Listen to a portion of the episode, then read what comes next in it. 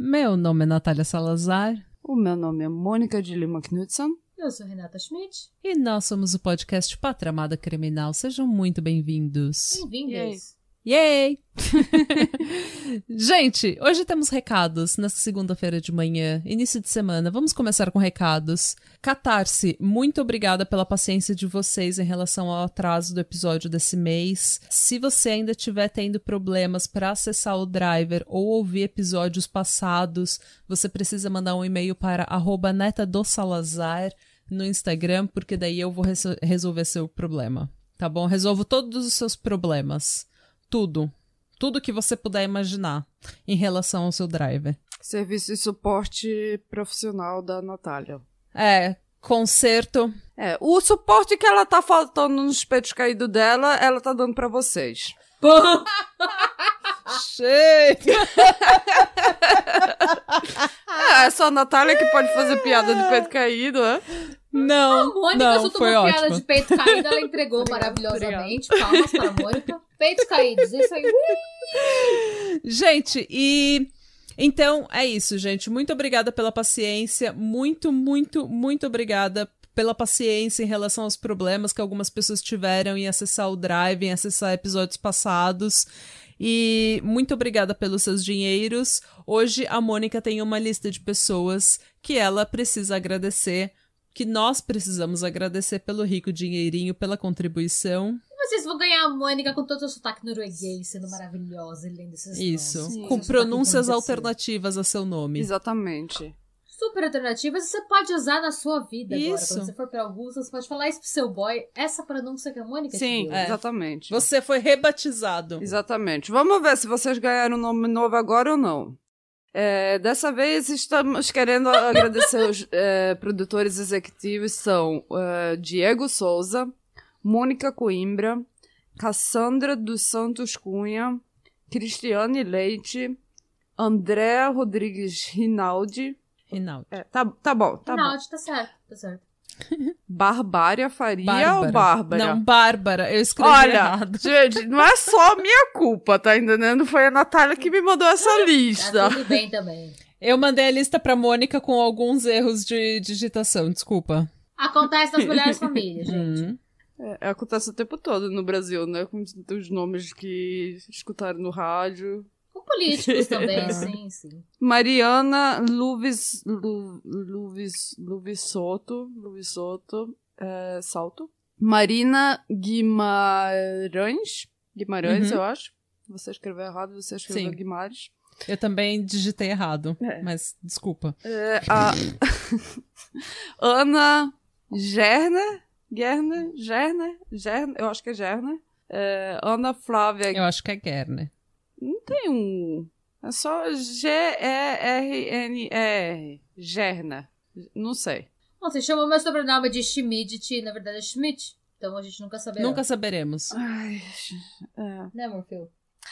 Ana Flávia Guedes, Sabrina Borgersen, essa daqui eu tenho certeza, porque é norueguês. Hum. É. Bactéria. Aline Bal... Baldin ou Baldin, não sei, pode escolher a alternativa que você acha melhor. Rebatizada. É. A Jamile Kreutzfeld. E eu não vou falar de novo porque eu achei essa pronúncia ótima. Hum. Tá pra... Tá, tá fenomenal. Geo... Agora vem uma difícil. A, um, Giovanni... Não, Giovanna Tiskoski. Tiskoski. Ah, Discoski. Tiskoski? Tiskoski. Eu quero falar Tiskoski. Tiskoski? Tiskoski, Tiskoski. Não sei. Tiskoski. Tiskoski. Tá É, graças a Deus ela tem outro sobrenome, então vamos falar o. Tentar falar o, o outro sobrenome certo, né? Martinello. Eu acho que tá certo. Isso, Giovanna Martinello. Juliana Nunes Silva. Joalheira Maneira Isadora Maia. Ai, Zé, maneiríssima. Joalheira maneira. Thaís Paceto. é, eu quero falar belíssima, mas é bilésimo. Bi, bi, bilésimo, A bilésimo. gente tem certeza que ela é belíssima. É, com certeza ela é belíssima. Ela é. também é belíssima. A gente- Esse é seu novo nome, Thaís Belíssima. É, Thaís Esteja belíssima. rebatizada. exatamente. Tá vendo? De vez em quando dá mal, de vez em quando dá bem aqui nos, nas, nas minhas pronúncias alternativas, né? É, Júlia. Souza Reis, Mi Souza, Andressa Barbosa, Kellyanne Cristina da Silva, Paula Franco Ribeiro, Mariana Cândido e Aline Cardoso. Palmas para os nossos ouvintes. Mariana cara. Cândido, nossa catarceira maneiríssima, Mari, lá do Isso Aqui. Isso. Lembra da Mari, taurina, que nem eu. Gente, só um recado. A Paula Franco, ela pediu pra gente dar um feliz aniversário pra ela, que ela teve aniversário no dia 27 de, no- de setembro, e as três esqueceram completamente. Então, Paula, Paula Franco Ribeiro, meus parabéns, seja é, teje abraçada. Parabéns! Um abraço. Parabéns! É pique, é pique, é pique. É pica, é pica. gente, aquela bem. Ou não é pica se você não curte pica. É, se você não, se você não curte pepeca, pica, é pepeca. pepeca. Pepeca. Parabéns, obrigada por acompanhar o pod, obrigada pelo seu rico dinheirinho. Gente, muito, muito obrigada a todos esses ouvintes catarceiros que estão ajudando a gente a realizar o sonho de ser podcaster um dia, de ser podcaster full time e não precisar fazer tantas horas extras e atrasar o episódio de vocês. Muito obrigada. Um dia a gente vai conseguir, a gente tem muita esperança. Isso. Qualquer dia, qualquer dia desses eu vou estar lá no Big Brother, sabe? O Big... Amém. Eu Talvez a Mônica esteja, a gente Ah, torça é. por ela. Eu também- Eu preferiria não estar Eu gostaria Brother, eu muito ia de entrar, se alguém quiser me indicar. Sério? Eu gostaria porque eu preciso muito ir três meses. E se um vocês lugar botarem isolado. eu e a Natália ao mesmo tempo, vai dar uma televisão Mano, vai muito ser boa. muito bom. Vai ser Eu Boninho, nota eu. vocês, Eu nunca entraria. Nossa, eu e a Mônica, a gente brigando igual a, Fran a Grace and Frank. A gente brigando, Zanelli se ia amando, trabalho brigando, se comigo amando. estando no Big Brother, porque ele, o Zanelli ia falar, você está dando em cima desses bombados. eu ia falar, eu estou aqui apenas ficando de boas. A gente ia tretar todo dia no telefone do Ah, Big Brother. eu, e, eu e a Natália ia ser vale todas as tretas do Big Brother, se a gente tivesse na casa juntas. É. É, e daí ia passar, e daí, só que assim, ninguém ia poder tretar com a, a gente, ninguém ia poder tretar com a gente, a gente só pode tretar entre É. si, porque a gente, se alguém tretar com a Mônica, eu vou pra cima. Vocês ser que nem a Gretchen e a Luísa Ambiel. É. Que era só, tipo, você pode tretar uma com a outra e é, É, isso. porque se alguém tretar com a minha Mônica, eu vou pra cima. Se alguém. Ó, Vou- e eu também. Acho bom, tem que me defender. É, claro. Eu ainda acho que é por isso que a gente tem que... Vocês têm que vir pra cá e a gente tem que filmar tudo que você. Isso. Essa é a minha opinião. É. É isso. Contanto, É, contanto tenho que só você saiba onde tiver o hospital mais próximo, tá bom. Porque eu sempre quebro a cara. É, porque a Mônica ela vai ficar bêbada, Não. ela vai quebrar a cara, de lá vai cair. Não, não, não, não. Sabe por quê? Porque eu sou a pessoa que eu vou saber o ponto de falar, Mônica, você vai separar da Natália. E se você quiser se bater, você vai ficar sozinha. Porque a Mônica não vai se bater a ponta de ir pro hospital. A Mônica vai se bater a ponta de colocar gelo na, na cara dela. Então esteja com a ervilha, não a, ervilha, a ervilha pronta. A- Ervilha congelada. A ervilha do freezer vai ser pra Mônica. A Mônica vai estar na minha casa com a, com a ervilha no freezer de um lado. E você vai estar na minha casa com a ervilha no freezer do outro. Eu vou falar, Nath, a Mônica está muito arrependida. E você vai falar, eu vou dormir! Eu, falo, eu vou "Então, ficar durma." gritando. Gente Eu ganhei a briga! Eu acho que eu vou colocar o Zanella pra negociar com você, porque Zanella vai falar, tá bom, Mônica, você ganhou a briga, vai dormir. Fala, tá bom, eu ganhei. Eu fico, Nath, tudo bem, a Mônica está super arrependida. É. Não, não está. Mas amanhã ela vai estar. Gente, ó, eu só tenho um último recado pra dar, que é a Camille de Maricá. é, ela indicou o nosso pod pra uma pessoa e essa pessoa tem acompanhado nossos trabalhos, tá super, tá Ah. super feliz com o pod e essa pessoa mandou um recado pra Camille de Maricá. Ela quer dizer pra você, Camille, que tem sido um prazer dividir cada episódio com você. Você sabe Camille, quem eu acho que é. essa pessoa tem segundas intenções com você. Esse é o correio Camille. elegante do. É o- Esse é o co- correio elegante. Entendeu? Agora a gente vai começar um quadro aqui em, em, em homenagem a Camille, que é o Correio Elegante. Boa, boa, boa. Vocês têm um correio elegante, Papiroto? Manda pra Tem gente, que que a gente vai cara. ler. quer, a gente, a gente quer. A gente é super fofoca na vida de vocês. A gente não tem nenhum escrúpulo. Não, né? a gente se enfia em qualquer lugar na Sim. vida de vocês, dá pitaco, dá conselho, é, faz amarração, traz amor de volta, manda mensagem pra gente que a gente faz. Amarrações para o amor. Vocês lembram? Eu acho que quem é geração Z não vai lembrar disso, porque não, né? Faz muito tempo que não existe. Mas antigamente nas rádios, quando dava assim umas 10 da noite, tinha aquele correio elegante, é, sei lá. Nossa, Natália, essa geração Aquele- Y e eu não lembro disso, não. Nossa, tinha não? nas rádios. Eu me lembro. Tinha aquelas As rádios. minhas, assim, É, e daí ficava tipo, as empregadas É, porque era todinho ficavam escutando isso no rádio. Sim. Ficava Renata dos Santos, Alexandre Costa, tenho uma mensagem pra você. Meu amor, esse tempo todo se passou e eu ainda não esqueci seu rosto. E daí Nossa, tudo isso ficava máximo tocando aquelas ficava tocando aquelas músicas de, de festa de 15 anos Sim, atrás, sabe? sim. Tipo aquelas Sim. E eles ficavam lendo os Correio Elegante. Agora fica assim, que nem a nossa ouvinte, eu tomara que ela saiba quem é mesmo que, que mandou essa mensagem, porque eu sempre ficava falando, você sabe quem ele é? Eu, imagina se ela não saber quem ele é, ela vai ficar doida, a menina vai ficar pensando, meu Deus, quem é que...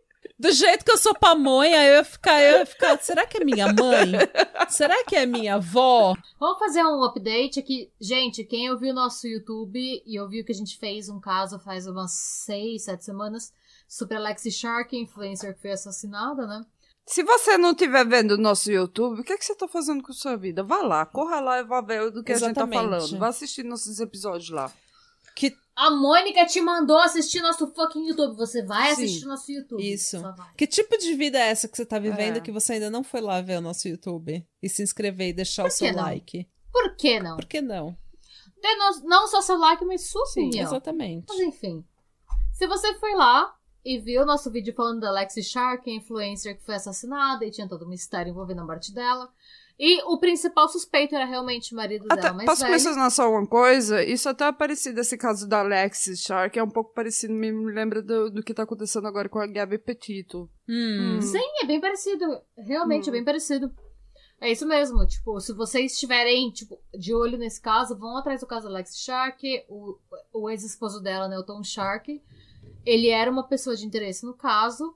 E ele foi encontrado morto ontem, na verdade. É, tudo indica que ele se suicidou depois de que a polícia considerou que ele era o único suspeito do assassinato dela. Basicamente, tudo que a gente achava que era verdade foi verdade, né? A gente não pode falar com 100% de certeza, porque a gente não sabe mesmo. Mas ele era a única pessoa, segundo a investigação da polícia, que tinha motivo, que tinha meios e que estava circunstancialmente onde ela foi assassinada. Hum. E depois que ele recebeu o mandato de prisão, a polícia chegou nele no dia 29 de setembro, ele se suicidou. Nossa. Então, em teoria, a gente tem meio que uma solução pra esse caso, né? Que indica realmente foi Tom Shark que assassinou a Alexis. Hum. Hum. Chocando um total de zero pessoas, É. né? Homem escroto sempre. Ah, não, tinha gente que desconfiava do DJ, né? Ela Amiga falava que ela dela. tinha um caso com o DJ Ah, não, e tal, DJ. tinha gente que achava que. É. Amiga dela, a amiga dela, que era uma sósia da Meghan Markle, falava que ela podia ter saído com o DJ, dado alguma merda e tal. Mas aparentemente o que tudo indica realmente foi o ex-marido dela que acabou Hum. com ela e que se matou depois. Elaiá. E é isso, gente. Mas. Eu também tenho um recado. Eu- Esse é Ah. um recado bacana. Eu, eu Hum. acordei É, cara, É. um. Eu acordei hoje de manhã e, como todas as pessoas normais do mundo, eu olhei no meu telefone e para ver as notificações e eu tinha uma notificação no meu DM do Instagram de uma amiga minha dos meus, da minha adolescência no Recife, quando eu estudava no GEL e a gente era da mesma classe. É a minha amiga Amanda Heráclio que tinha me mandado: Oi, Mônica, Olá! tudo bem? Finalmente te achei! Amiga amor! Então, a Amanda me mandou mensagem, disse que tava me procurando. Ela disse que tava falando sobre mim com o marido dela. Ela tá morando nos Estados Unidos agora. E aí ela ficou Chique. pensando, aí ela foi me procurar e achou, me achou por via do podcast. Porque, como alguns dos nossos ouvintes sabem, eu não uso o meu. Eu uso monodilema nas, nas mídias sociais, quer dizer que eu- é, não é tão fácil assim É me difícil achar. de achar É. ela. É. Sim, é difícil de achar. É, então, é. Mas, é, mas ela me achou por conta do podcast e foi super legal falar com ela de novo. Eu tenho muito. A gente, a gente era um quarteto. Era eu, Amanda, Ana Paula e a Milena, que era o quarteto da, da nossa classe, que a gente fazia muita merda juntas. E a Amanda tinha. Ela tinha piscina no prédio dela, quer dizer que a gente passava muito tempo lá. A Mônica gostava que ela tinha Sim. piscina. Não, mas não era, não era só por isso que eu gostava. Eu gostava da Amanda, a gente era bem amigas. A gente, a gente cresceu, cresceu junto, praticamente. E então eu queria mandar uma bomba de beijos pra Amanda. É, beijos. e ela disse que ia começar a escutar o podcast, que ela gostava de True Crime. Então, se você não tá entendendo que eu tô falando de bomba de beijo, vá lá conferir o nosso, o nosso YouTube. É o, o Stalker da Sim, Björk, por que, é, que você vai aprender o que, que é uma bomba de beijos. O que, que é uma bomba de beijos? Ou a Mônica sendo stalker do Alexander Skarsgård. Exato. Também parece uma bomba de Sim. beijo. Por quê? Porque ele Opa, merece um- um- muitas bombas de beijos de mim para ele. Sempre. Ou eu com o Charlie Hill, né? Eu super daria uma bomba de beijos nele. Correio elegante Alexandre Mônica Knudsen, da Noruega. Manda uma mensagem para você. Alexandre, minha pepeca está molhada. Meu Deus, Natália! E eu fiquei assim, no suspense. Pepeca sério. molhada. Eu fiquei no suspense. Ai, com meu Deus, o que, é que ela vai falar Ai, agora? Qual é a mensagem que eu tô mandando pra ele? Ela falou de pepecas, Pepecas molhadas. Aí, molhadas. foi isso que a Natália Salazar falou. Mas tudo bem. Ele deixa minha, minha pepeca molhada mesmo. Não tem problema. Eita porra. Esse podcast tá cada vez mais classe. A gente tá cada. A nossa classe só, tipo. Classe, Dizer, profissionalismo. apenas sentir. A, a Renata já, já ela tentou colocar classe nesse podcast, foi de. Não, foi um ladeira abaixo, um projeto falido. Não, não, eu tô bem, eu tô bem. Tá tudo bem. Ela tá de bem Gente, agora. hoje eu que vou contar uma história para vocês, ouvintes, e Conte, para vocês Natália, duas. conte. É outubro, é mês de Halloween, a gente começou a falar sobre satanismo e a gente falou sobre. É, no nosso último episódio com a Tupá Guerra, a gente falou um pouco sobre exorcismo. capirotagem. E eu quero que ela volte pra eu ter uma oportunidade de, de encher o saco dela com minhas perguntas bestas. A gente sabia, quando ela começou a falar com a gente, a gente sabia que. A nossa primeira reação foi: se a Mônica tivesse aqui, a Mônica tem enchido o saco dela, da gente ter três horas de episódio, que a Mônica não ia parar de Ah. Sim. Mas a gente pode fazer, a gente pode trazer, porque foi um grande sucesso, e a gente pode trazer a Tupá Guerra mais vezes. Ela, eu falei pra ela que ela tá sempre, as portas estão sempre abertas aqui pra quando ela quiser voltar.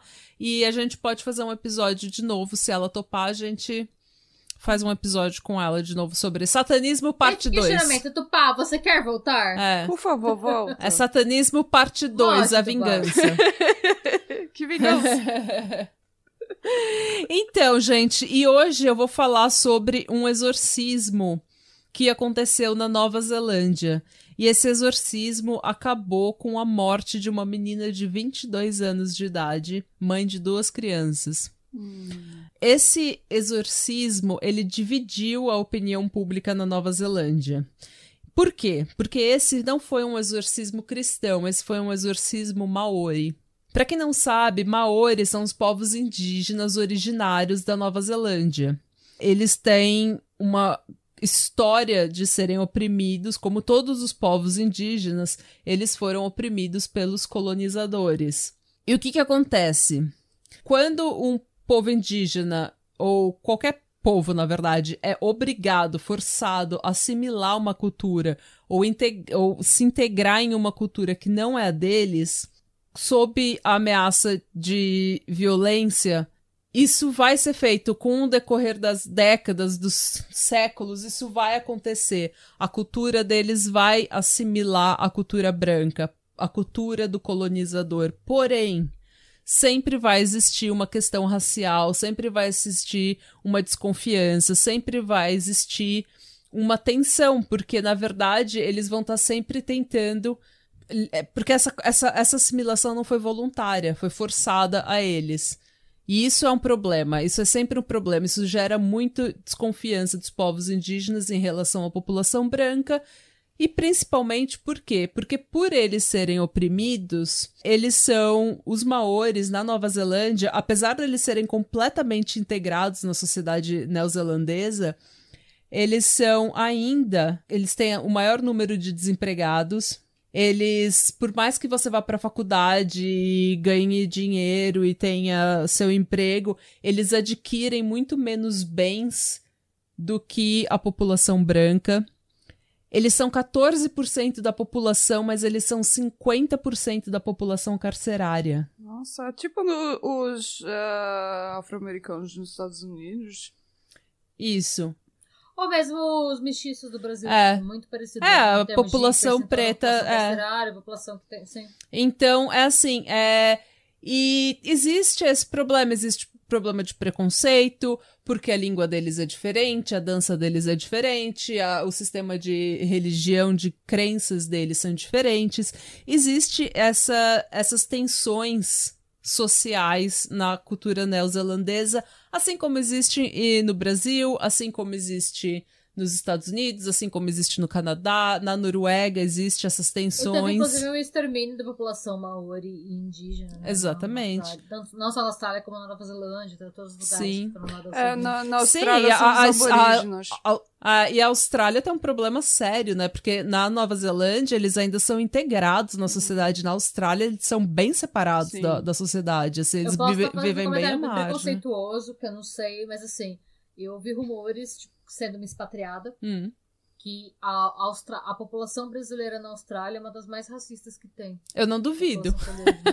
O que tem de bolsominion na ver. Austrália, fia? O que, a gente, o que a gente tem que se lembrar é que a pro- população branca da, da Austrália é, é, é constituída de criminais que foram mandados para a Austrália porque é, era tipo a, a ilha cadeia onde eles mandavam, mandavam todos os criminais. Só pra lembrar, É. a- o Bolsonaro ganhou na Austrália antes de ganhar no Brasil. Pois é. Não, tem muito bolsominion na Austrália. é, e, enfim. Mas eu é, amo a Austrália. Eu nunca fui lá, mas eu amo a Austrália. Não, eu não tenho absolutamente nada contra a Austrália em si, mas essas, reli- essas tensões sociais, elas são bem prevalentes. E a questão do Não é que a gente brasileiro. escuta realmente que normalmente o que mais tem na Austrália. Não sei, posso estar errado de novo, de novo ouvinte, se eu estiver errado, por favor, me corrijam.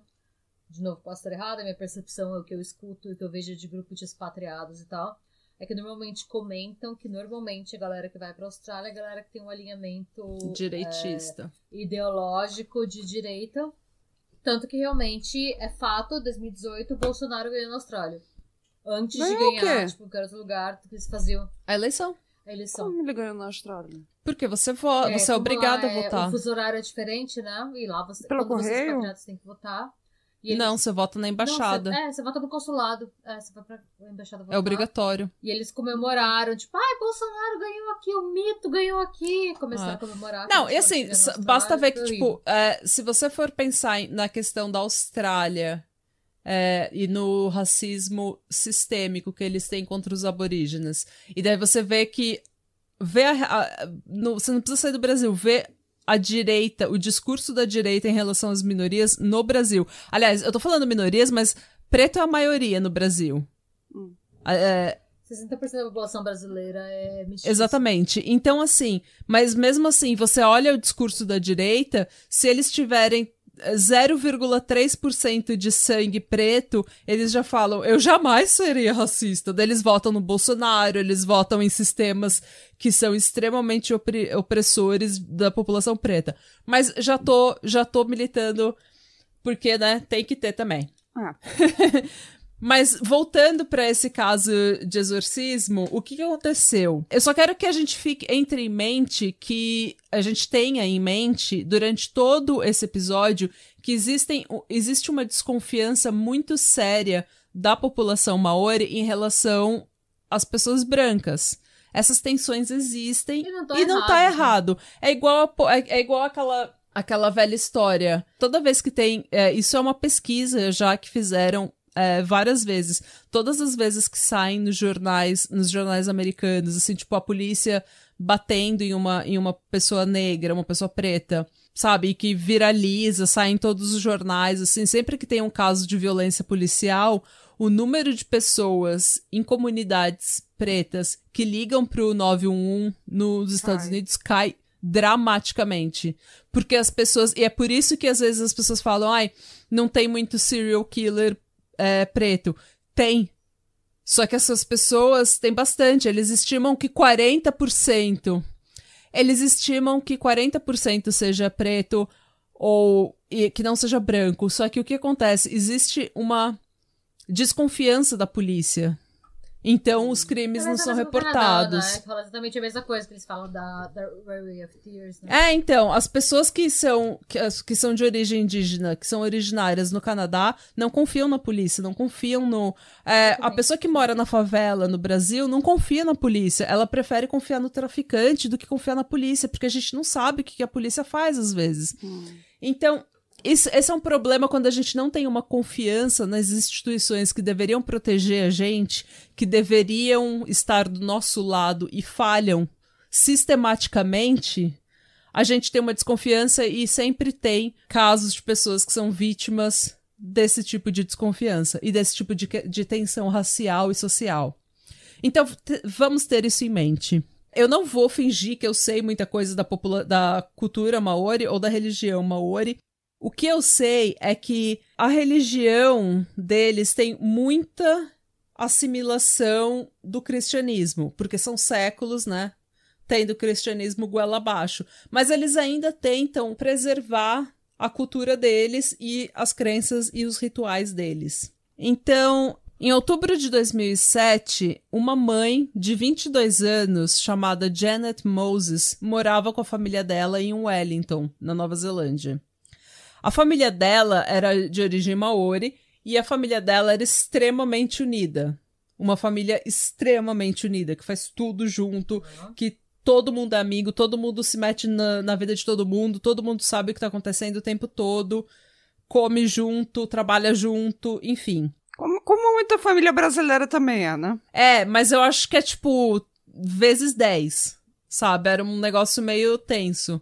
Assim. Uma família bem unida, real, oficial. Re- É. A minha família é extremamente. Assim, teve uma- umas épocas que a minha família chegava a me sufocar de tanto amor. Mas era. Sabe aquele amor que é quase doentio que sufoca? É esse.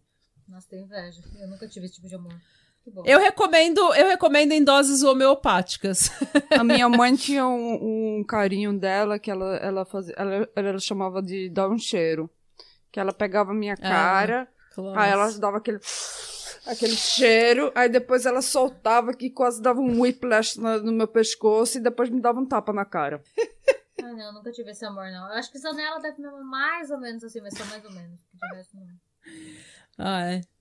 Mas eu também tenho vários traumas da minha família com esse amor todo, viu? Então relaxa que estamos Não, por isso todos que eu tenho baixa juntos. autoestima, porque ninguém me amou o suficiente pra eu sentir que valia a pena. Tá bom.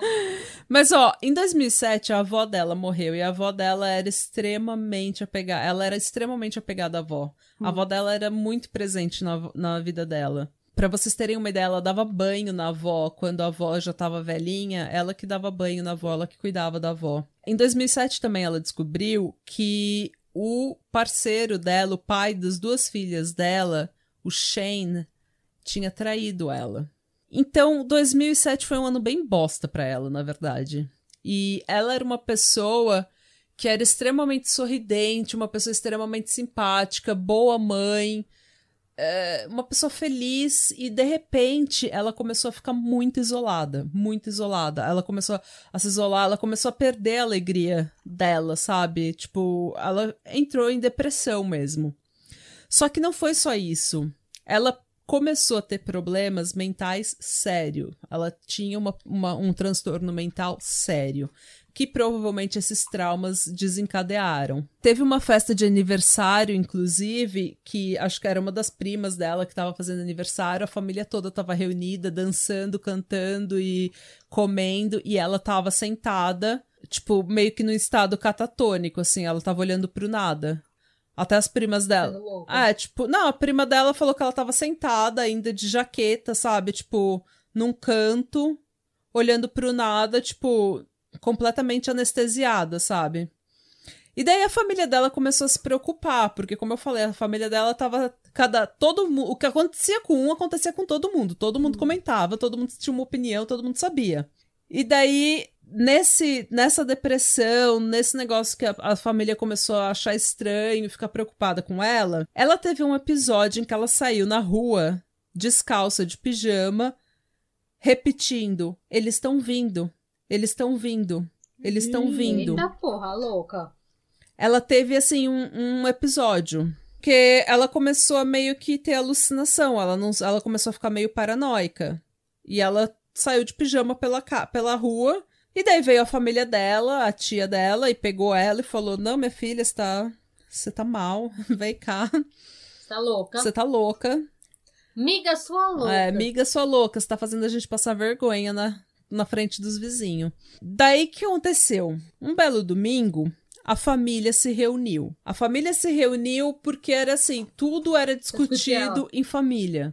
Absolutamente tudo. Todo mundo sabia de tudo, todo mundo comentava tudo, todo mundo discutia. Não, todo Olha mundo intervenção. discutia Tava, tava, decisões. tava planejando a intervenção com ela, então. É, porque as decisões todas, as decisões da família eram feitas em família. Hum. Entendeu? Que é uma Uhum. coisa que eu acho que é bem. Eu acho. De novo, não vou fingir que eu sei a cultura maori. Se você sabe, me manda. Mas eu acho que essa é uma coisa muito presente, muito tribal. Aquele negócio, sabe, de a gente tem que cuidar uns dos outros, tá todo mundo junto, nós somos um. Hum. E da- não tem esse individualismo branco, né? Esse individualismo europeu. Sim. Na reunião, tava um puta de um calor, porque isso é em outubro na Nova Zelândia. Então é tipo outubro no Brasil, sabe? Tá um puta calor já. Hum. Tava um puta de um calor e a Janet tava lá. Eles estavam discutindo o que que ela tava passando e vários membros da família foram conversar com ela e falar: Olha, Janet, se eu fiz alguma coisa de errado, se eu fiz alguma coisa que te ofendeu, que te desagradou, me desculpa, fala com a gente, conversa, o que, que você tá sentindo.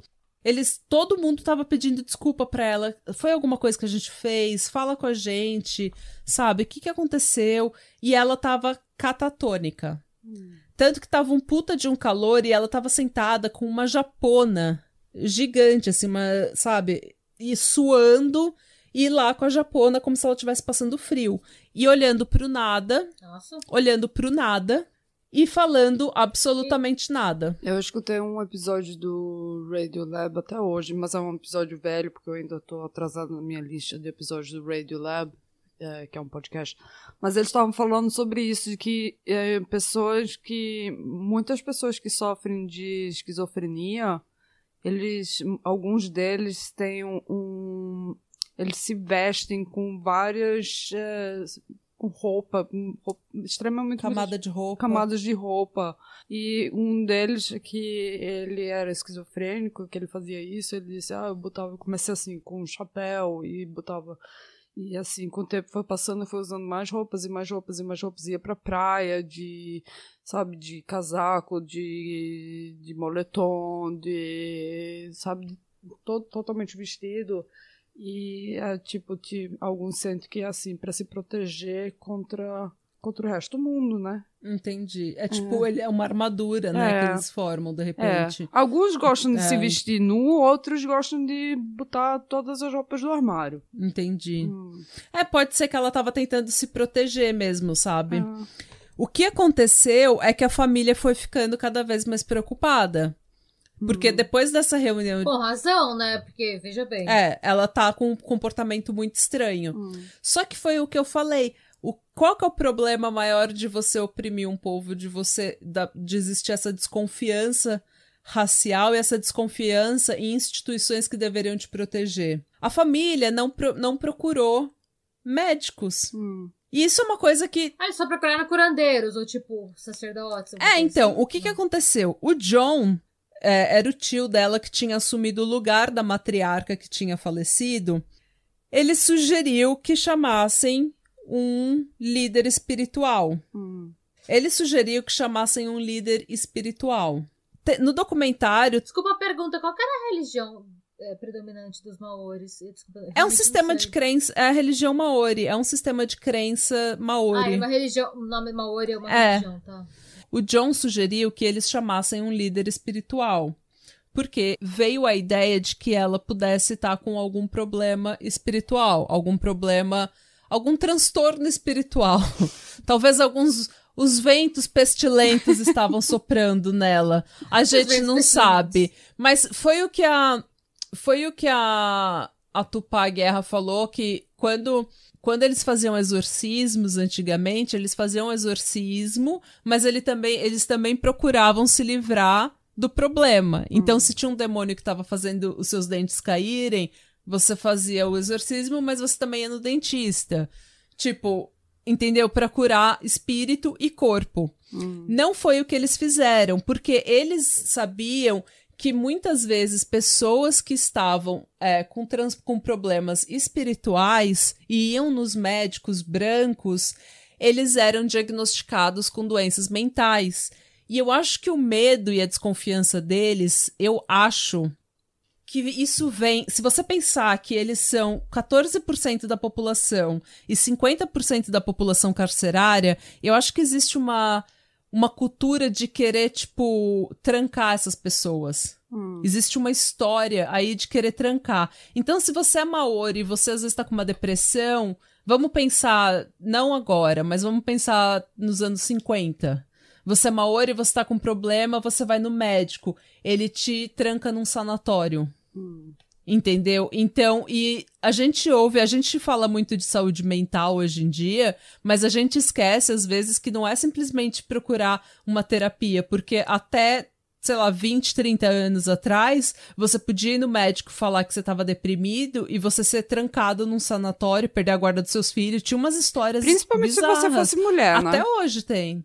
Se você fosse mulher, principalmente. E se você fosse pobre, enfim. Hum. A gente não sabe o que qual que é o contexto histórico dessa situação. Hum. Mas o que a gente sabe é que existe uma desconfiança de médicos brancos lá. Então, eles não queriam procurar um médico, eles porque eles acharam que o problema dela era, espi era espiritual. Hum. E se eles fossem no médico, o médico ia dopar ela e não ia resolver o problema espiritual. Entendo. Eles chamaram um líder espiritual chamado Timihari, não? Rahi. Timirahi. Okay. Desculpa minhas pronúncias se você é neozelandês ou se você está ouvindo esse podcast na Nova Zelândia. É, eu vou tentar ser uma pessoa melhor, mas não vai ser hoje. Então, daí o que, que aconteceu? Na segunda-feira, o time Timirahi, que era o líder espiritual, foi até a casa dos uh, da família dela e falou que ele teve. Daí ele assim, ele fez umas orações e benzeu a água e benzeu ela com a água, uma coisa meio água benta. Hum. Ele falou que ele teve uma revelação de que tinha três garras cravadas na Janet, Ih. no espírito dela. Mas três garras do, do capiroto, as garras do, do Mephisto. Então. Três demônios diferentes? Ou.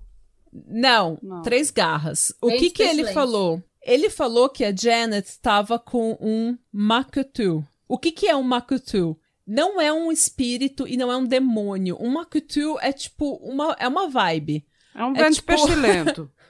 é um vento pestilento. É, uma, é um vento pestilento. Entendeu? O que que acontece? É um Deixa eu contar a história do Makutu para vocês. Fala. É como se fosse. para nós. É, é, um conceito, é como se fosse uma maldição que colocam em conceito. você ou que a vida própria coloca em você é se você olhado. faz alguma coisa errada. Nossa, a vida põe em você, o Makatu? Então, o Makatu, ele é assim, ó, vamos dizer que você faça alguma coisa errada, isso vai voltar para você. Hum, Só é que na karma. cultura Maori, na cultu é, é como se fosse um karma. É como se fosse um karma. Mas na cultura maori, ele não volta só para você, ele volta para a família. Hum. E ele, esse karma, ele afeta a pessoa mais fraca da família. Ou seja, agora não só eles estavam achando que a Janet era possuída, mas agora ela era o Fredo da família. Coitada. Ela era a pessoa fraca, fudeu, né? tá ligado? Coitada. E se você não entender essa referência, você precisa ver o Poderoso Chefão, faz favor. Mas. Não, você tem que ver o Poderoso Chefão 2, na verdade. Porque o 1 você não vai pegar quem é o Fredo, mas o 2 você vai ver. O 1 já dá falar, pra saber que ele é. Ele é, ele é slow. Mas, Fredo Broker Hard. mas então, daí o que, que acontece? É, o Makutu, ele se. Essa, essa maldição, essa vibe, esse vento pestilento, ele entra na pessoa mais fraca da família. E a Janet, quando ela era criança, ela ficava muito doente. Então ela já era vista meio que como a Fredo mesmo da família, sabe? Meio Ah, a fraca. Janet. É. E daí o cara, o Timirahi, ele falou, ou Timirahi, ele falou que ele via essas três garras no espírito dela. E essas garras, elas eram de uma estátua de um leão que eles tinham dentro de casa. Qual que é a origem dessa estátua? Eu acho que uma prima dela, se não me engano, a irmã dela, foi num hotel e viu Roubou. duas estátuas de leão. Exatamente, ela roubou o leão, um dos leões. Porra, ela roubou a estátua? A estátua No é uma museu? estátua pequena. É- não, da- do hotel. Que que Era uma estátua de concreto, sabe? De- essas estátuas de leão que fica na entrada, assim. De gesso, ela roubou a estátua do hotel. Mesmo assim, é, é ruim assim. É ruim assim também. Exatamente. Ela roubou a estátua do leão e porque o leão era o símbolo da família e tinha vários membros da família que tinham inclusive o Quem leão Não tatu. entrou nela. Não, então, exatamente, porque quando você rouba alguma coisa, isso é o quê? Isso é uma coisa ruim. Você tá colocando uma coisa ruim. O karma negativo vai voltar pra você e vai atacar o membro mais fraco da sua família, que era Janet. E por que que o cara achou que ela tinha, o líder espiritual, tinha essas garras do leão nela? Porque a Janet, nessas alucinações que ela estava tendo, ela se mostrava com medo do leão. Porque o leão ficava lá na casa dela, estátua, e daí ele. eh, acho que ela via alguma coisa, ou de repente ela sonhava com o leão, alguma coisa assim, e ela se mostrava que ela tinha medo. Então ele captou isso, que ela tava com medo do leão. E daí o cara falou que esse leão. Porque era, sempre vem em par, né? Esses leões são sempre dois, assim, que fica na entrada dos lugares. Hum. Daí ela falou. O cara falou. As gárgulas, né? Hã? É, Tipo, sabe gárgula que fica na Sim, entrada? exatamente. E daí, esse Timirahi, o líder espiritual, falou que esse leão, ele foi separado do outro. E ele estava muito triste, muito bravo de ter sido separado de um leão porque fazia 100 anos que eles estavam juntos. Ok. Daqui a mil anos vai ter a maldição das podcasters e vai falar que a Mônica ficou muito triste porque separaram ela da Natália. Exatamente. Mas tá bom. Ou-. Vamos ver quem vai sobrar quem, né? Eu vou sobrar vocês duas. Ah, por sem favor. nenhuma dúvida. A gente vai ter um leão na nossa mansão de microfone, gente. Sim. Ó. Um. Então, daí o que que aconteceu? O que que aconteceu? Hum. O cara falou, né, que tinha três garras no espírito da Janet que ela precisava é, se libertar. Então, eles precisavam devolver esse leão pro parceiro leão dele, com quem ele tava lá no hotel por 100 anos. Concordo. É, faz todo sentido se você não pensar a não, sim, respeito. pelo- Não, só pela simetria da Pra entrada, tem que, sabe, tem que ter dois leões. um Exatamente, lado. tem que ter simetria. É. O design ficou todo errado É. depois que ela roubou o leão. Eu sou bad feng shui. Gente, pra vocês terem uma ideia de como essa família faz tudo junto e do quão sufocante isso é, a família inteira foi, foi, devolver o leão. Então. Quando eu falo a família inteira, vocês não têm ideia, gente. É vó, é mãe, é tia, tipo, é 50 tio. 20 pessoas. 40 pessoas. Foi nove carros devolver. Foi um comboio de nove carros devolver a porra do leão. Gente, podia ter ido, do- podia ter ido dois caras só no meio da noite, sem ninguém ver, só botar o leão lá de volta e dar o fora. Mas não. Aqueles primos Fizeram que um cortejo. muito famosos, sabe? Sim, podia ter primos. Pois é. E daí o que, que aconteceu? Eles fizeram isso no caminho até o hotel. A Janet, que tava num carro junto com a Eita, avó levaram paterna ela junto? dela. Sim, tava toda a família inteira. Foi o tava comboio. possuída, né? Vai, vai Ela, junto, é, ela sim, precisava fazer o possuir, sim. ritual de levar o leão de volta. E daí ela tava no carro junto com a avó paterna dela e ela teve um episódio dentro do carro e ela começou a falar que ela ia matar a avó dela, que a avó dela não devia estar ali. Daí, mas eles mantiveram, não, a gente vai, a gente calma que a gente tá chegando, a gente tá chegando e assim que a gente devolver esse leão, vai dar tudo certo, vai, ela vai melhorar, para, a gente, sabe, tá chegando, tá chegando, só mais um pouquinho que ah, vai melhorar. Ok. E realmente melhorou.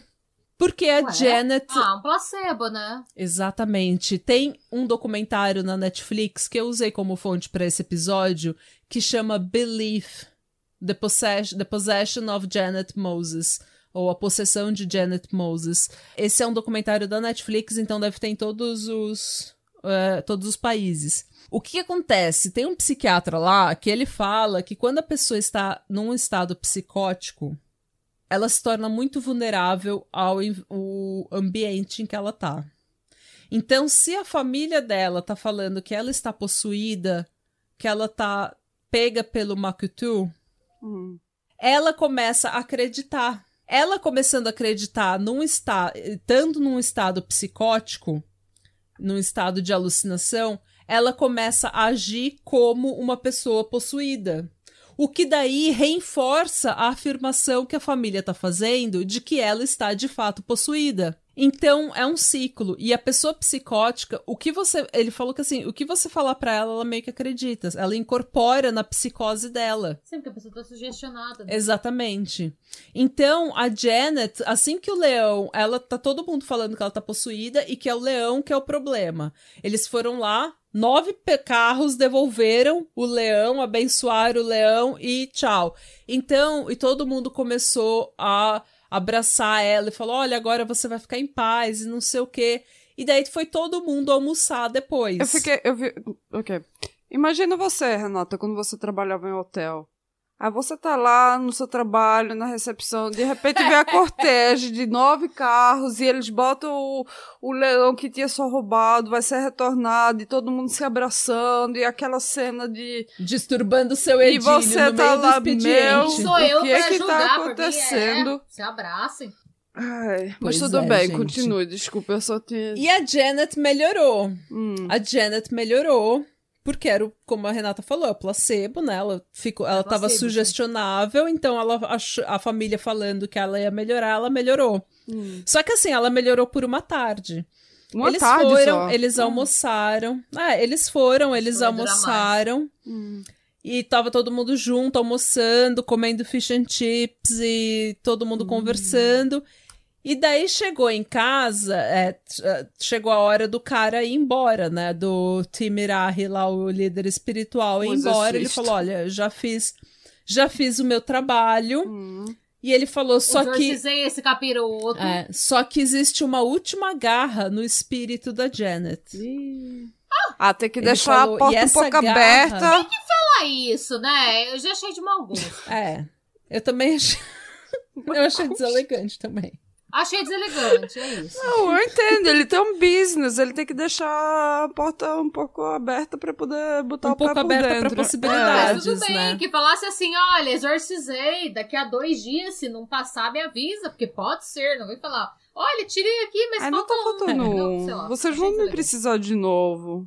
Tô só É. Avisando. Mas o que que aconteceu? Ele falou que a última garra era o Shane, o ex-namorado dela que tinha traído ela. Hum. E ele falou que Ah, esse sempre, né? trauma ela ia é precisar. Não. ela ia precisar trabalhar isso em família. Então a família ia precisar trabalhar com ela esse trauma, essa situação, porque a última garra era ele. Como é que ela vai trabalhar? Como? É... Como? Ok, ele tinha algum plano? Mata o ex! Não, tipo, não sei, gente. Eu sei que eu sei que foi isso, tá? E daí o que que aconteceu? Oxe, o que, que eu escrevi aqui? Ah, então. É, eu já falei isso. Até eu tô confu- confusa com esse macutu aqui, ó. Então daí foi assim. é, daí ele falou: Olha, já fiz o meu trabalho, tchau, boa sorte, prazer conhecer vocês. Foi um trabalho. Adeus." Ele não, não terminou o trabalho que ele começou. Ainda tava faltando essa Foi um garra. Foi um trabalho Bom, a bem gente meia concorda boca. que foi um É. trabalho bem bosta, É. né? Então, assim, duas estrelas não recomendo. É. É... e daí, o problema é que ele, no outro dia, ele foi pro hospital porque ele tinha uma cirurgia marcada e ele ia ficar vários dias no hospital.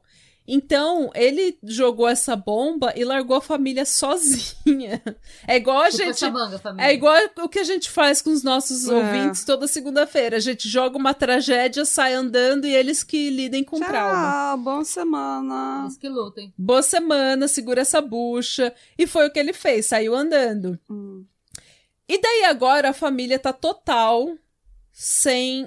Fudida. Assim, a, a família tá achando que ela ainda tem uma última garra no espírito dela, que é o Shane, e que eles têm que trabalhar isso juntos, em família, e eles não têm nenhum líder espiritual e nenhuma orientação do que fazer. E a Oh. menina tá com o Makutu. Se escreve Makutu, mas se pronuncia meio. O demônio, É. basicamente, é o demônio. Se pronuncia Makutu, uma coisa assim, é, tem um R aí em, em algum lugar nessa palavra. É uma palavra bonita até. Mas, enfim. ela tá com Makutu. Ok. Capiroto. Capiroto. É, na terça-feira, isso, a, a reunião da família foi na- no domingo. Na segunda veio o, ca- o líder espiritual para devolver o leão. Hum. Na terça-feira. Ah, não, desculpa. Na terça-feira a família foi devolver o leão. Na quarta. Eu vou ver o leão, acho tão engraçado, como se fosse o leão numa coleira, né? É aquele leão com aquele cabelo encaracoladinho? É, É, né? esse mesmo. É aquele bem brega. Eu acho ele bonitinho. Ele e o Buda gordo. O Buda gordo é muito paz Ah, eu amo o Buda rindo. gordo. Eles dizem, ah, rub, the, rub the Buddha belly for good luck. É... Coça a barriga do Buda pra, pra boa E sorte. tipo, ele é barrigudinho, então dá vontade de dar uma Dá esfregadinha mesmo, na barriga então, dele. É toda vez que eu vejo um Buda gordo, eu tenho que ir lá. Você tem que dar. a mão na barriga É. dele. É. É. É igual quando você vê um saco de terra na floricultura que você tem que dar um tapinha no saco de terra ou no saco de arroz no Um mercado. saco de terra normalmente é. Ah, eu é não merda, tenho isso né? não, é Natália. não? Ninguém bate no saco de arroz quando tá no mercado? Não, não. Você nunca bate no saco de. Ah, então tá. Ouvintes, me defendam. Alguém bate no saco de arroz ou no saco de, de Ah, terra? você sabe que você, Você vai tem um lá na floricultura e dá Você é a tem um louca monte de stalkers no seu, no seu, de- nos entre os ouvintes, aí vem, vem ah, todo mundo militar contra eu e a Renata. Não é. Não, não contra vocês, apenas a meu favor. Desculpa, eu não me arrependo de nada. Eu realmente nunca bati no saco de terra. Eu também não, e eu tenho mais de 40 plantas. Eu fico comprando saco de terra o tempo todo. Se a Mônica tá de boa, quem sou eu pra ter algum- alguma mácula na minha consciência? Tá, eu tenho uma cutu, então, que bate no saco de arroz. Tá bom. É, todos os problemas. Vai. então, daí o que, que aconteceu? A família agora tá sozinha, tendo que segurar essa bucha, né? Uhum. Tendo que tirar essa. É. E eles passaram a noite com ela, orando e cantando. Vai com paz e amor. Tipo, chanting, sabe? Hum. Vai com paz e amor. Eu pensava que era uma canção que se chamava Vai com Paz e Amor. Não. Não. Não. Eles estão querendo que o Makutu vá com paz e amor, Ah. saia dela e vá embora.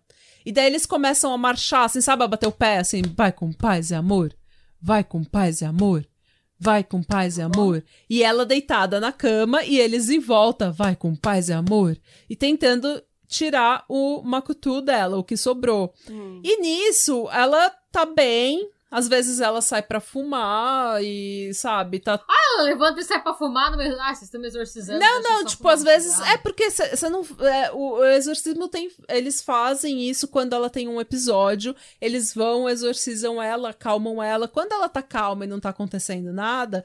É, eles vão pra fora, fumam, conversam um pouco, mas daí logo ela tem um episódio, daí ela começa a gritar, e daí ela começa a falar que eles estão vindo, eles estão vindo, eles estão vindo, e daí eles colocam ela na cama de novo e começam, vai com paz e amor, vai com paz e amor. É bem creepy, gente, na moral. Ô, gente, enquanto ela ainda com paz e amor, eu preciso fazer um xixi. Peraí. Desculpa, desculpa interromper. Não tem problema. É bem rápido.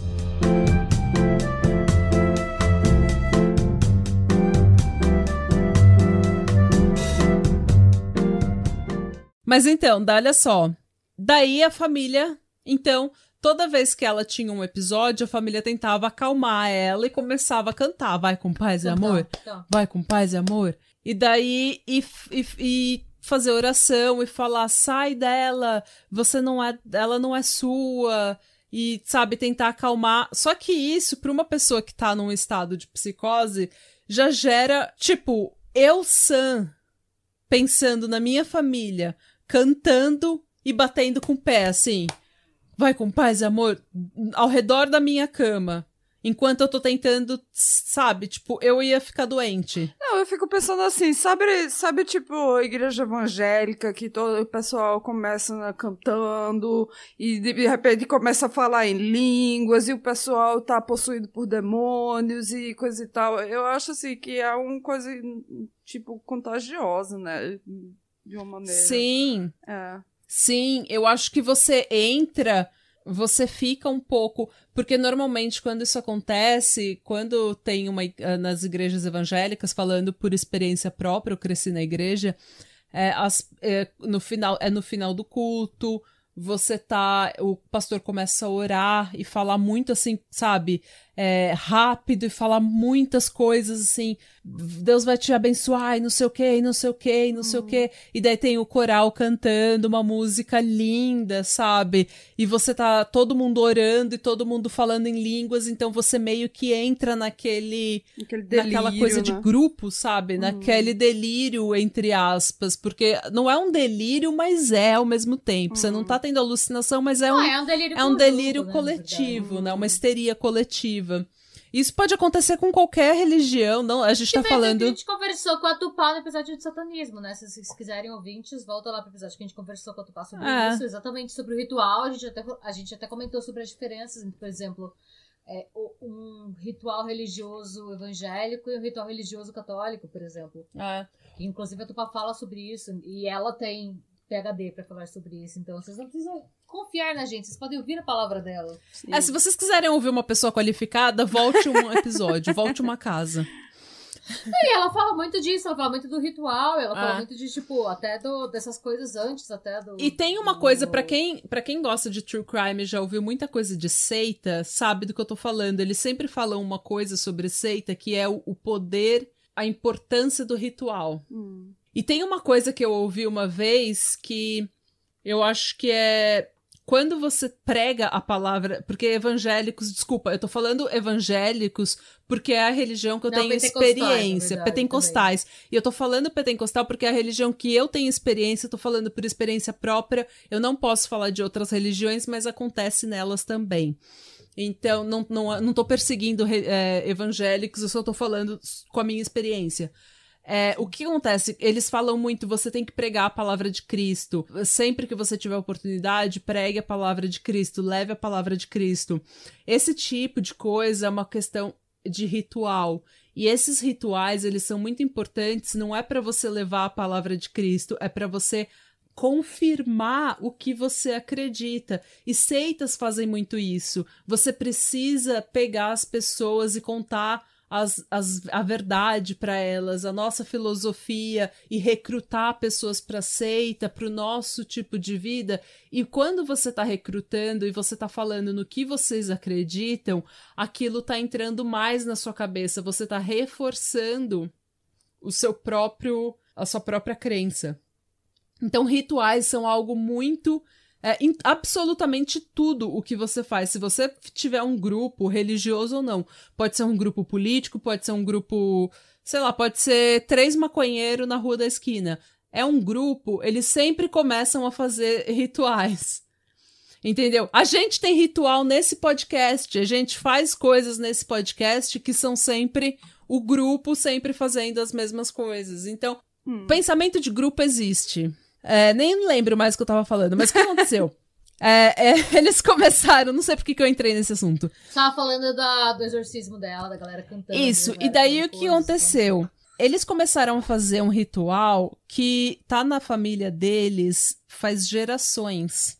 Porém, não é um ritual oficial maori.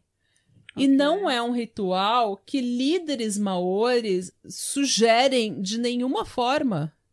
Só que o líder espiritual deles estava no hospital e essa família estava lidando com o Makutu completamente sozinha. e sem ser orientação. uma, uma- Poderia ser um rito da família deles, do mesmo jeito que, por exemplo, as religiões nipônicas fazem rituais para os antepassados. Exatamente, era uma religi... era um ritual que passou de geração em geração. Qual que era esse ritual? Ah, quer dizer que não foi, não foi uma coisa que eles tinham inventado ali naquela hora, porque o. Não, era uma coisa que a mãe, a avó Ah, fazia.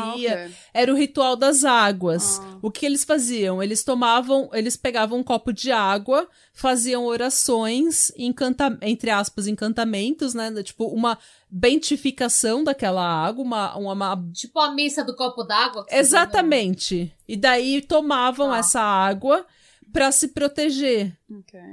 E daí Sim. eles começaram a falar, vamos fazer as águas com a Janet pra ela tirar, Eu né? gosto que eu e a Mônica, a gente fez a mesma cara. A gente fez assim, tipo... Ok. Quê? ok. É. Isso, ok. Hã? Ah, o copo d'água, a gente fez assim, tipo... Hã? Ok. Deve saber que- Mas eu me lembro, ser. a minha bisavó, ela era benzedeira. E eu lembro dela benzendo uma mulher da rua com um copo d'água.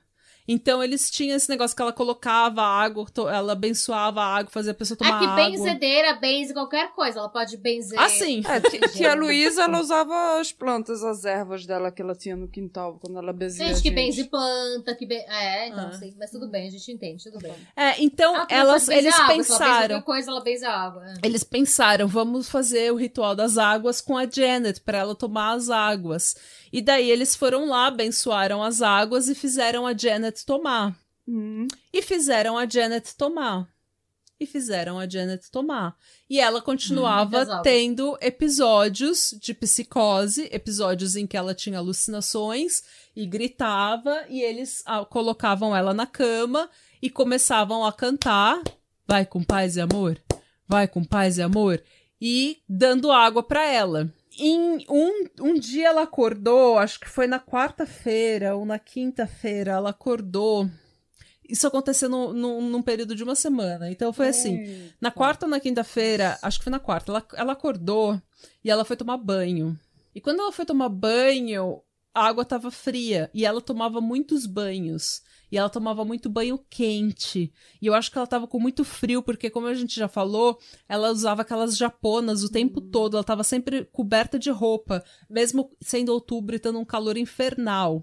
E daí ela, ela então, 40 pessoas dentro de casa, ela foi tomar banho e a água tava gelada. E ela começou a ter um episódio no banho.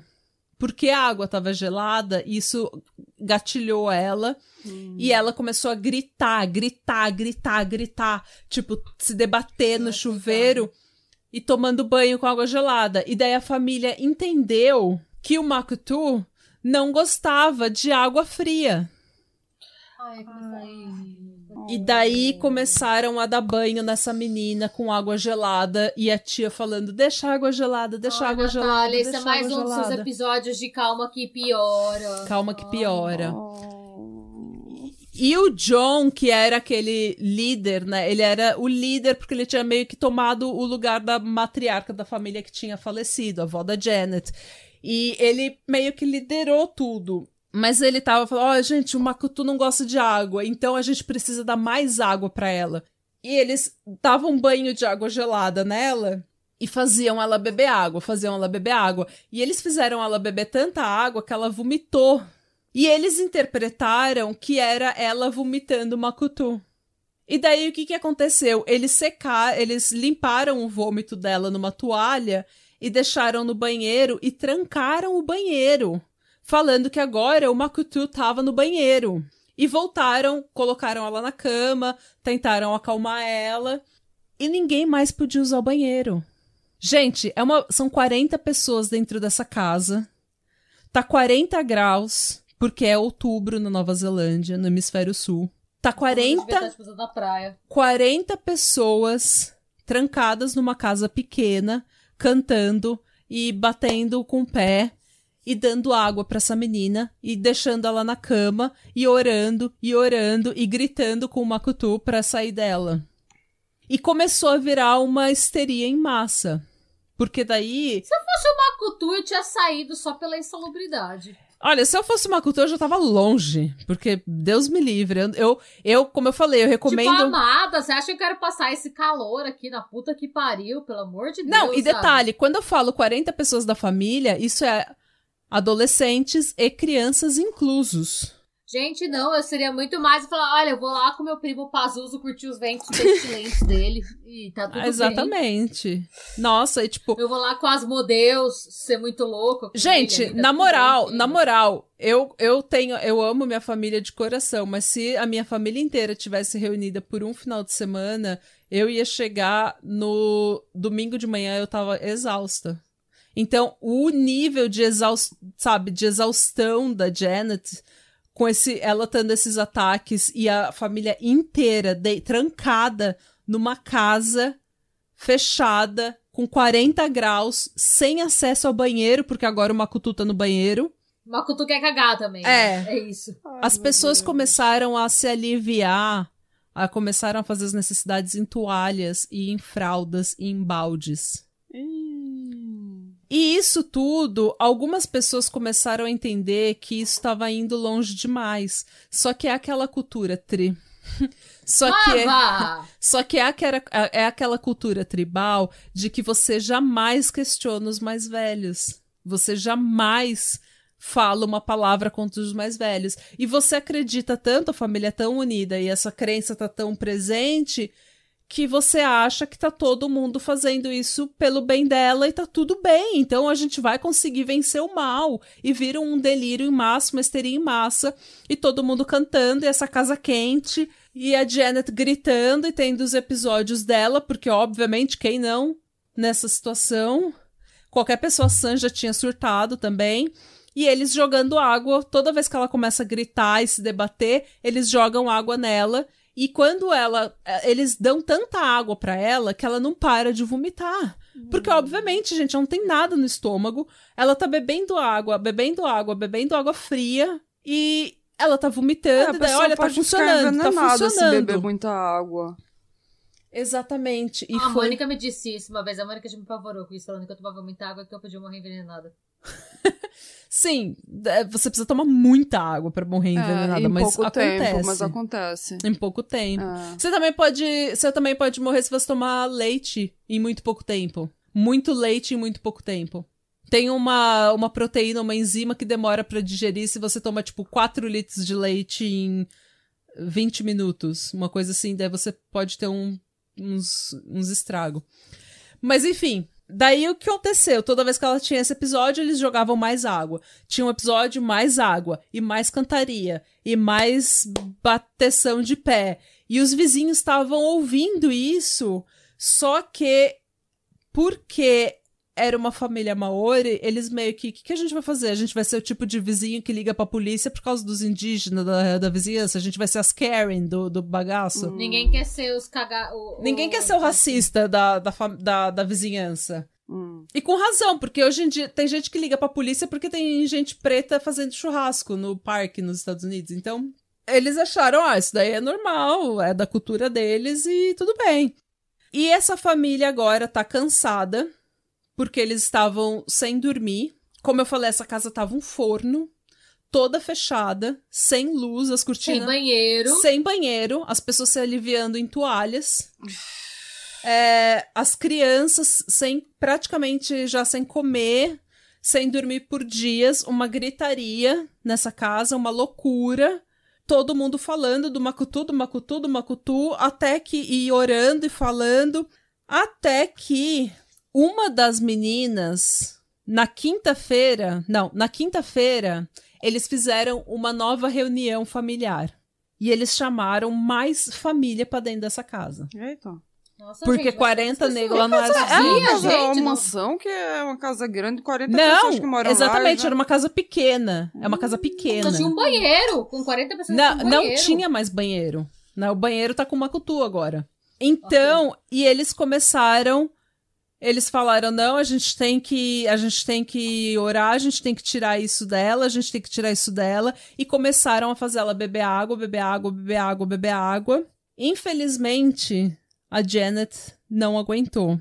Ela faleceu de beber água, é sério? Ela morreu afogada em terra firme. Ela morreu afogada de beber água. Porque ela não aguentava mais vomitar. Mas ela, ela morreu afogada, na verdade, porque ela não aguentava mais vomitar e ela começou a se recusar a beber água. E todas as vezes que ela se recusava a beber água, eles jogavam água fria no rosto dela. O John, o cara lá que era o, o líder, entre aspas, né, o tio, ele falou que ele viu os olhos dela ficarem completamente pretos por causa do mal, né? O mal tava nela. O demônio tinha tornado os olhos dela, que eram verdes, tava preto o olho dela. Tem uns rumores, eu não sei se isso é verdade ou não, mas que eles inclusive tentaram chupar os olhos dela para tirar o macutu dos olhos dela. Nisso tudo acontecendo e a família orando, o que, que aconteceu? Essa casa um forno, todo mundo sem dormir, todo mundo sem praticamente sem comer, todo mundo gritando o tempo todo as crianças tudo assustada, os adolescentes começaram que estavam participando começaram a passar mal. E quando eles começaram a passar mal, os tios, né, os responsáveis, os líderes, os mais velhos, eles falaram que os olhos deles também estavam ficando preto. E que agora o Makutu estava pegando outros membros da família para se unirem contra a família.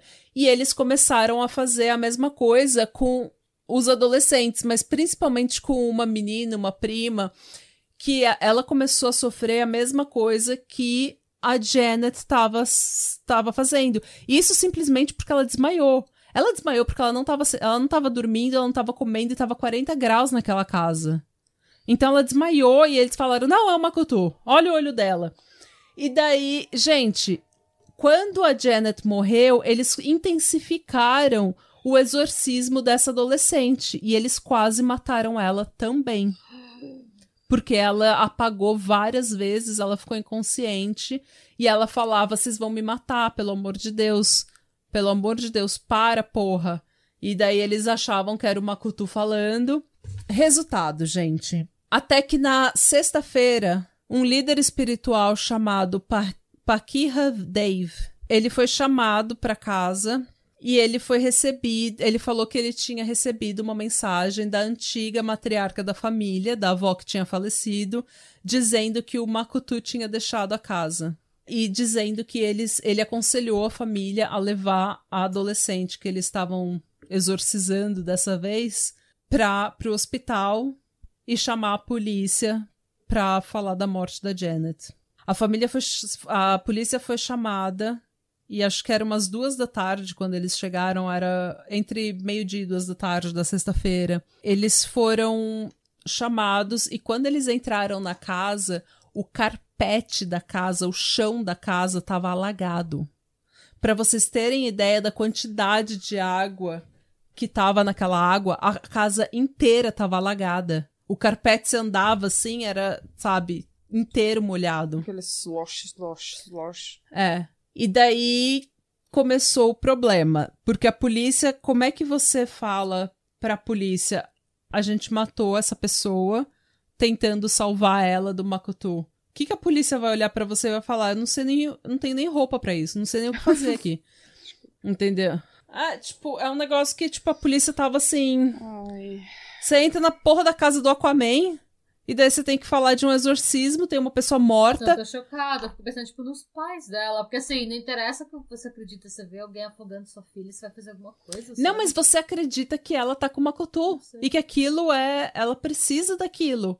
Então, o, do, o diretor do documentário do Netflix, que eu usei como fonte, ele falou que foi um crime de amor, porque a família realmente acreditava que ela estava possuída e realmente queria salvar ela e tentou de toda forma salvar ela. Esse crime dividiu a opinião pública porque o que aconteceu? A polícia foi extremamente cautelosa para não dizer que eles estavam fazendo racial profiling, que eles não estavam perseguindo essa família pela crença deles e pela origem maori. Então, por que teve tanto esse debate de como os brancos oprimiram os maores, de como os maores são é, a, a maior população carcerária, de como eles são é, os maiores desempregados e tudo mais, todas as injustiças que aconteceram com eles, a polícia estava com muito medo de ser acusada de estar tá fazendo um crime de racismo contra, de perseguição religiosa contra os Maori. Só que ao mesmo tempo, eu sou da opinião que, assim, não interessa a sua crença. A gente vê pessoas sendo presas nos Estados Unidos ou até no Brasil, porque elas, ao invés de levarem o filho no médico, leva no padre, nega ajuda médica, porque acreditam que o filho tá eu vou fazer um, possuído. Um paralelo com o caso. Antes de eu entrar no pod, foi uma pergunta que a Mônica me fez, que foi o que eu achava do caso dos canibais de Garanhuns. Pra mim é a mesma coisa. É tipo, você pega a crença daquela pessoa que aquilo é o certo. É. E você tem que julgar aquela pessoa aquilo que ela fez. Desculpa, não interessa que ela acredita naquilo. Não, porque você não pode. Você pode acreditar em absolutamente tudo que você quiser, e eu acho que o seu direito de crença tem que ser sempre sempre preservado. Você tem direito de. A vida é uma bosta, a vida... o mundo é uma bosta, a vida é difícil. E o que você precisar fazer para fazer a sua vida um pouco mais fácil, o que você precisar acreditar para fazer a sua vida um pouco mais tolerável, faça. Não tem problema. O problema é quando isso interfere na segurança de uma pessoa. Hum. Essa pessoa, pessoa né? a, é a vida dessa pessoa. Se você fosse, se essa família fosse uma família branca, evangélica, falando que eles não levaram a menina no médico, mas tentaram exorcizar, a, a, tirar o demônio da criança ou da, da mulher. Esse caso seria muito diferente. O mundo inteiro teria julgado essa família de uma forma muito mais rígida e com razão. Mas por que existe tanta tensão racial, existe tanta tensão social na Nova Zelândia, eles ficaram com medo. Ao mesmo tempo, o que eles falaram é que como você pode julgar uma pessoa por assassinato quando não teve a intenção, não teve a. Como que é o nome? A o dolo. Foi tipo um manslaughter de julgar. É, então, tipo... não tem assim, não tem a intenção de matar, não tem a premeditação, não tem absolutamente nenhum elemento que constitui um assassinato. Então eles. Mas não tem premeditação, eles não achavam que ela fosse acabar sendo morta se, não. se não saísse dela? Não. Eles achavam que eles iam conseguir tirar. Eles estavam tentando fazer de tudo para tirar o capiroto porque eles achavam realmente que eles iam conseguir. O problema é que essa família estava tão isolada no próprio, na própria histeria deles que eles acreditavam cegamente no que eles estavam fazendo e eles começaram a entrar na alucinação dela. Eles come... quando ela começava a alucinar, eles estão vindo, eles estão vindo, eles estão vindo. Ai, não, não, pelo amor de Deus, eles estão vindo. Eles começaram a achar que eles estavam em perigo real eles começaram a participar das alucinações dela. E é uma coisa, a gente já falou várias vezes quando a gente discute seita, é muito fácil a gente julgar o que estava acontecendo naquela casa estando de fora. Mas seitas, por exemplo, eles fazem isso muito é, com muito sucesso, que é deixar você te cansar com trabalho, hum. te cansar com pregação. Um né? É, mas eles fazem você trabalhar tanto e dormir tão pouco e controlar todos os seus hábitos e controlar tantos aspectos da sua vida que você fica emocionalmente, mentalmente fraco. E daí você não resiste. Você, você fica tão exausto que você não tem nenhuma barreira de que, que você tá totalmente aberto para todos os sugestões, você tá muito sugestivo para todo Sabe? Porque você não Exatamente. aguenta, você não aguenta pensar, refletir, ter um, um, sabe, ter uma opinião crítica sobre o que que tá acontecendo com você. Você só quer, gente, você só quer, eu não sei, que dormir. É. Você só quer. A gente falou disso. Quer seja em paz, sim. É, sabe, a gente fala isso sempre de seita. É muito. Você, cons... hum. você começa aí com o grupo e meio que, sabe, com o rebanho, porque você tá exausto. Hum. Você não tá mais tomando decisões é, baseadas na razão. Então, assim, eu entendo que eles estavam querendo salvar e que não existe nenhum elemento nesse caso que, se, que constitua um crime. Um, a intenção de um crime ou qualquer coisa. Mas é, nove membros da família foram acusados, cinco deles foram condenados, mais por causa das questões raciais e porque o júri não conseguia ver nenhum motivo para encarcerar essas pessoas, porque o que, que a encarceração, o encarceramento vai fazer com essas pessoas? Falando bem friamente, você Hum. matou porque você acredita realmente que aquilo o que você estava tentando ajudar a pessoa, você acredita cegamente que você estava tentando ajudar a pessoa. Encarcerar você vai fazer o quê? Eles foram condenados por manslaughter, mas todos eles fizeram ou serviço comunitário ou é, como que é o nome? Não toque de recolher, quando você tem que ir pra casa, curfew, quando você tem que ir pra... Quando você tem que ir pra casa, tipo, às nove da noite tem que estar todo mundo em casa. E eles... Condicional? É, não, é como se fosse uma condicional. É, como se fosse isso, mas eles tinham bem menos. Era serviço comunitário, eles tiveram que fazer cursos de cultura maori. Mas eles são maores. Porque todos os rituais que eles usavam, mesmo sendo maori, foram desacreditados. Não, foram descreditados por autoridades religiosas maori. Tipo, vários é, expert witness, sabe? Testemunha forense, assim, testemunha com, com é, background, com, com educação, com formação, foi lá e falou: olha, não existe nada na cultura maori que fale sobre a água ou que fale que um makuto lifting, né, um exorcismo do makuto, seja feito com água fria. Hum. Ou jogando água na pessoa, ou E de dando eles tiraram água. isso, então? Era o ritual que a família fazia de fazer as águas. Tá. Então eles achavam, e como ela foi tomar banho e gritou porque a água estava fria, eles acharam que era o Makutu dizendo que ele não gostava de água fria. E eles começaram a dar água fria para ela, e eles deram tanta água que ela começou a vomitar. O que daí reforçou a ideia de que, olha, tá funcionando, o Makutu não gosta de água fria. Então vamos dar mais água para ela. Então é complicado, gente. Esse caso é bem complicado. Conta pra gente o que, que você acha. Eu sou da opinião, como eu sou ateia, também ajuda muito. Eu sou da opinião que não interessa a sua fé, não interessa. Eu vou lutar sempre pelo seu direito de ter a sua fé. E eu vou tentar sempre respeitar a, a sua fé. a- a- a- respeitar o seu direito de ter fé, não a sua fé. Eu vou respeitar, respeitar sempre o seu direito de ter fé. Mas quando a sua fé coloca em risco a vida de, dos seus filhos, a vida de, de pessoas, isso é um problema muito sério. E eu s- não tenho como. Uma, uma mulher morreu. Uma mãe de, dois, de duas filhas morreu. Uma menina de 22 anos morreu porque ela tomou muita água. Eles afogaram ela. Eles waterboarding, sabe? Eles afogaram ela em terra firme. Então, e aí? Ela, qual que é a justiça pra ela? É. Eu tô na bad, Natália. Parabéns! De novo, eu tô na bad! De nada. Mais uma vez. É, eu também fico assim. Ai, gente. Bus busquem só se conhecimentos do é bem. são- preservem, pre- assim, preservem tradições, mas vejam tradições como o que eles são, que são rituais do passado.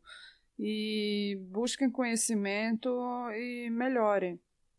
Ó, tô falando da É, de vocês. melhor, sejam melhores. É. E vai se tratar, se É. trate.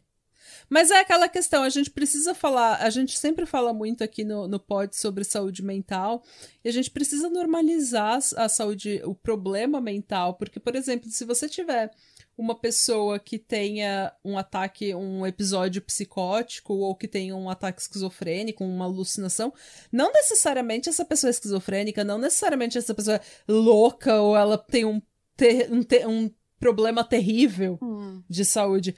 Às vezes ela teve um episódio e, gente, tá tudo bem também. Você vai se tratar, você vai tomar seu remedinho, você vai buscar. Assim como se você, sei lá, tem um- um- uma crise de, de pressão alta, você vai se tratar, você vai. Não quer dizer que você tá condenado pela vida toda. Não quer dizer que todo mundo agora vai poder te chamar de louco. Não, você vai se tratar, você vai tomar seu remédio, é uma coisa como um, um tratamento como outro qualquer. E se essa saúde, o debate da saúde mental tivesse tão normalizado e a gente não tivesse tanto estigma, talvez as pessoas teriam menos vergonha de procurar ajuda quando isso acontece com um familiar. E essa é a trágica morte de Janet Moses. Tô triste. Eles também foram, eles também foram acusados e condenados por é, maltratos ao menor, abuso infantil, por causa da adolescente que teve que ir pro hospital é, se recuperar do exorcismo também. Nossa. É bem trágico esse. E eu fiquei sabendo desse caso num podcast chamado Red Handed, que é maravilhoso. Pra esse episódio, eu usei como fonte o Red Handed, o documentário Belief, que tá na Netflix. E, um do, e houve um episódio também que chama. De um, de um podcast que chama Lights Out, que é um bom podcast. Bem legal também. Ele tem um jeito bem legal de contar a história. E alguns artigos na internet, artigos de do The Sun e artigos de jornais neozelandeses. Nossa, eu não conhecia essa história, tô chocado. É horrível essa história, gente. É, é o exorcismo Maori. É isso. Segura essa bucha. Bom, final, bom, boa semana. Boa semana. Segura essa manga. Chupa essa manga, né? Chupa Começa essa manga. E conta pra gente o que, que você acha e também conta pra gente se você tem histórias de exorcismos e exorcismos que deram errado. Ou exorcismo que deu certo. Eu quero ouvir todas as histórias. Gente, é outubro, é mês do Halloween. Eu amo Halloween. Eu amo história de exorcismo. Eu amo história de capiroto. Venham me contar todas as capirotagens de vocês. E é isso. Ok. E Radebra. Radebra. Slow. Tchau. E é meio cat, não é? Vai com paz e amor. Vai com paz e amor. Mais outro Vai com paz e hit amor. number one pro nosso álbum É. de... Hitmaker. Tananana. Vai com paz. Fazer um Vai funk com paz, da amor. Vai com paz, amor. Vai com paz, amor.